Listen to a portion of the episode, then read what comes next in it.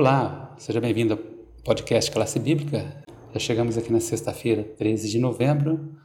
Fechando aqui a semana, temos o Renan. Renan, o que você trouxe aí para fechar a semana? Olá, ouvinte! Como estamos tratando do tema da adoração, resolvi trazer para você um comentário dos nossos amigos da terceira margem do rio, que nos leva a refletirmos sobre o sentido e a prática de adorar. Quando falamos em adoração, nossa mente imagina um lugar de adoração a Deus ou em um culto a Deus. Pensamos assim porque na Bíblia a adoração está quase sempre relacionada a uma atitude de reverência a Deus. No entanto, a palavra adorar não vem qualificada de sinceridade e boas intenções. Adorar não é um adjetivo, é um verbo que designa uma ação. Por isso, mesmo quando dizemos que vamos adorar, nossas intenções podem estar carregadas de orgulho e hipocrisia. Por exemplo, quando os visitantes do Oriente chegaram a Belém da Judéia, eles disseram ter vindo para encontrar o menino rei e o adorar. Por outro lado, Herodes também disse a eles que queria ir adorar o menino Jesus. Todos pretendiam adorá-lo, uns com sinceridade no coração, Herodes, por sua vez, com aparência de adoração e falsa intenção de prestar culto. Outro equívoco é pensar que a adoração tem lugar e hora marcados. Por isso, há pessoas que esperam chegar até o local público de culto para então cultuar. A mulher samaritana também achava que a adoração tinha que ser feita em um lugar determinado. E argumentou com Jesus: Nossos pais adoraram nesse monte, e você diz que é em Jerusalém o lugar onde se deve adorar.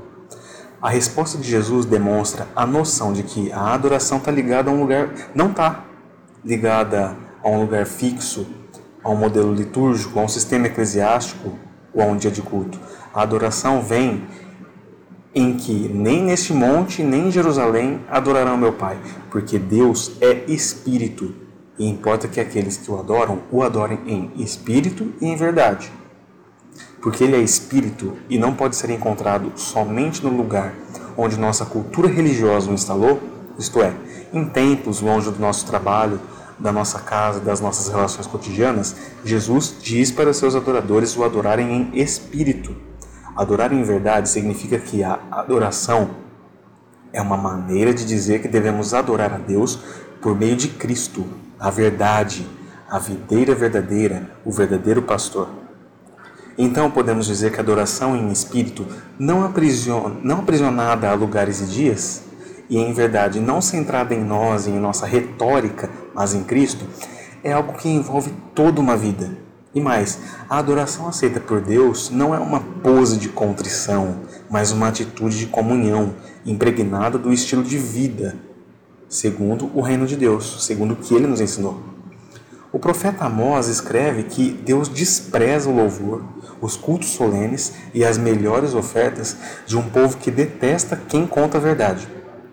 Um povo que pisa no pobre, oprime o justo e aceita subornos.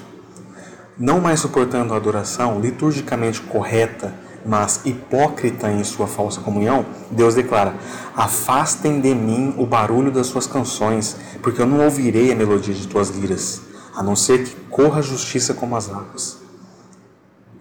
Há algo profundamente hipócrita em louvar a Deus pelas poderosas obras de salvação e, ao mesmo tempo, cooperar com os demônios da destruição, seja por negligenciar o bem ou por praticar ativamente o mal. Sem a ação em favor do mundo, a adoração a Deus é vazia e hipócrita e se degenera num silêncio irresponsável sem Deus. Não são a solenidade, ou as músicas que desagradam a Deus. O que é inaceitável no reino é dizer vamos adorá-lo com o coração de Herodes. É o louvor de vozes que honram a Deus com os lábios, mas cujo coração está distante do eterno.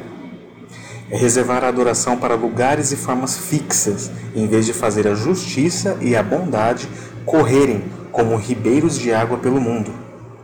A nossa adoração se manifesta em nossos atos Boa sexta para você.